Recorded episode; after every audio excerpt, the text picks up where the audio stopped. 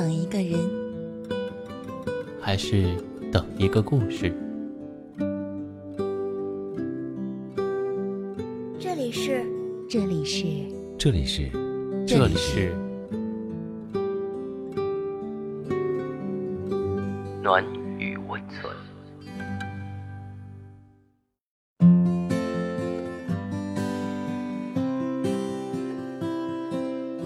嗨，你好，我是娜娜。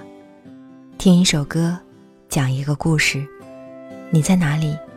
我在陪你。今天的分享来自艾明雅的《亲爱的，放松点》。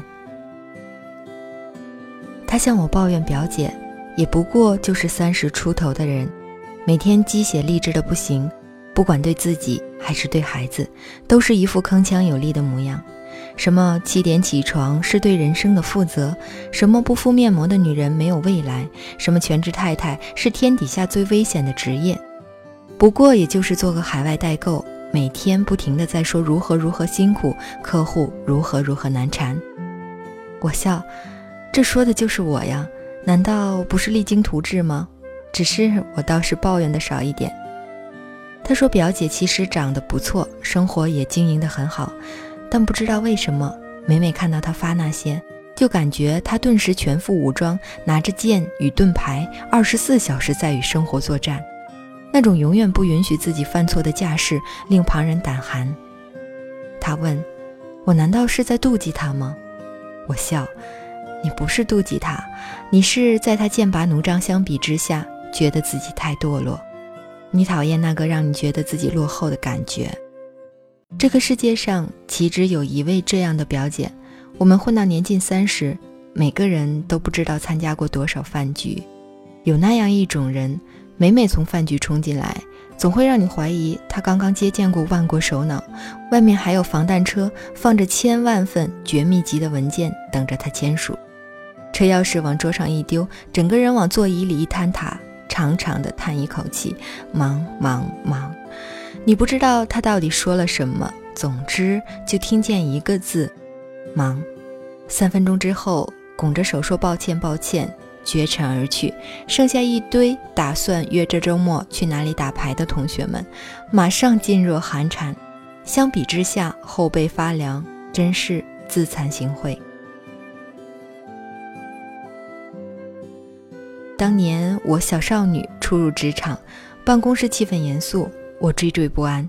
明明手头一项业务都没有，却偏偏要随时将公司的笔记本提在手上，每日职业装穿到笔挺，一到开会的时候便全副武装，一副兢兢业业的模样。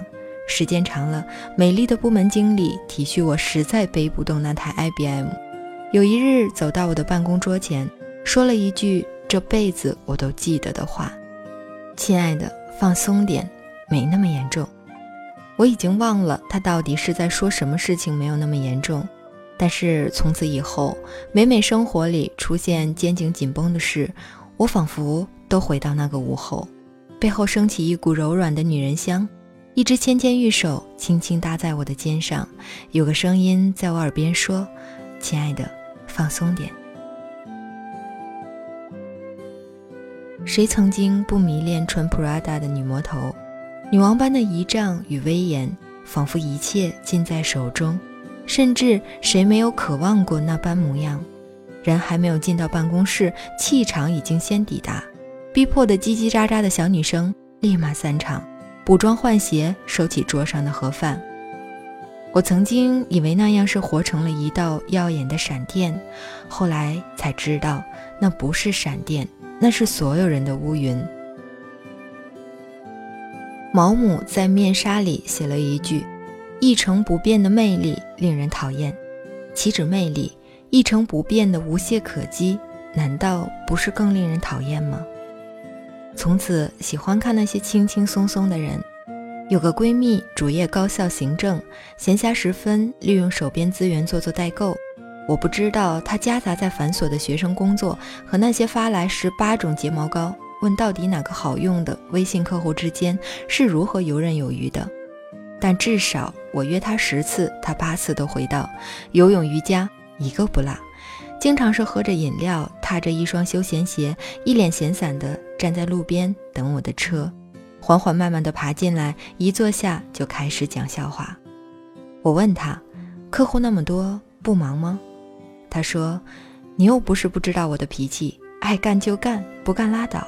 而且碰上几个难缠的，不是很正常吗？实在不好伺候，以后不交易就是了，有什么好抱怨的？”追名逐利，生计所迫，谁人不辛苦？人人都是奔波的车子，没熄火停在禁区那般焦急的要赶路。可是谁也没有注意到，放松是一种连锁反应。你不急，所以我也不急。果然是世界那么忙，彼此镇定一点，倒成了最大的不添乱。